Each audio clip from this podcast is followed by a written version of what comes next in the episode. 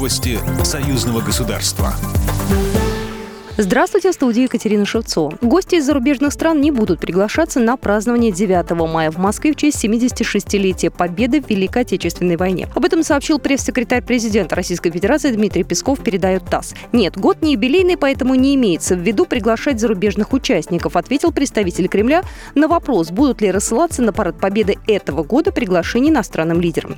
Ранее сообщалось, что в этом году в главном военном параде страны планируется задействовать более 12 тысяч человек, свыше свыше 190 единиц вооружений, военной техники, а также 76 летательных аппаратов.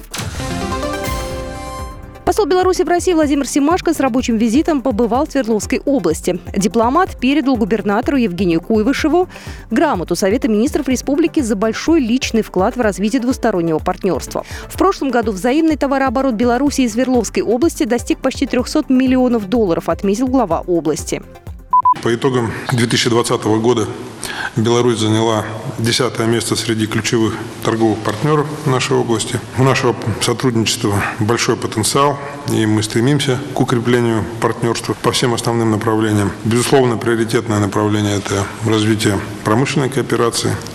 Группа Синара и БелАЗ сегодня реализуют совместную программу по применению на белорусских самосвалах нового поколения двигателей, которые выпускаются у нас.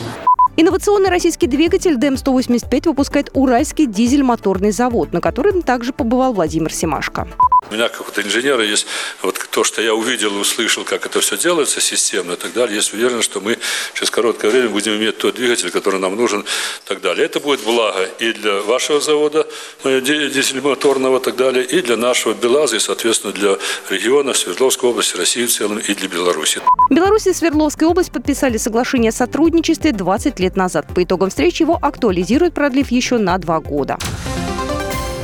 Мемориальный комплекс «Брестская крепость-герой» станет площадкой для акции «Диктант Победы». Площадка организована представительством Россотрудничества в республике. Информационную поддержку оказывает Постоянный комитет союзного государства. 29 апреля в России в третий раз пройдет патриотическая акция «Диктант Победы». Проверить свои знания в истории Великой Отечественной войны можно очно или онлайн. В России одной из площадок проведения диктанта станет мемориал советскому солдату под Оржевом.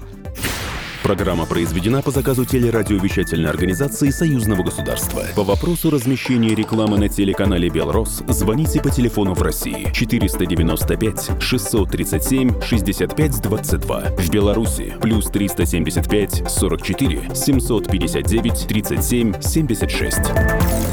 Новости Союзного государства.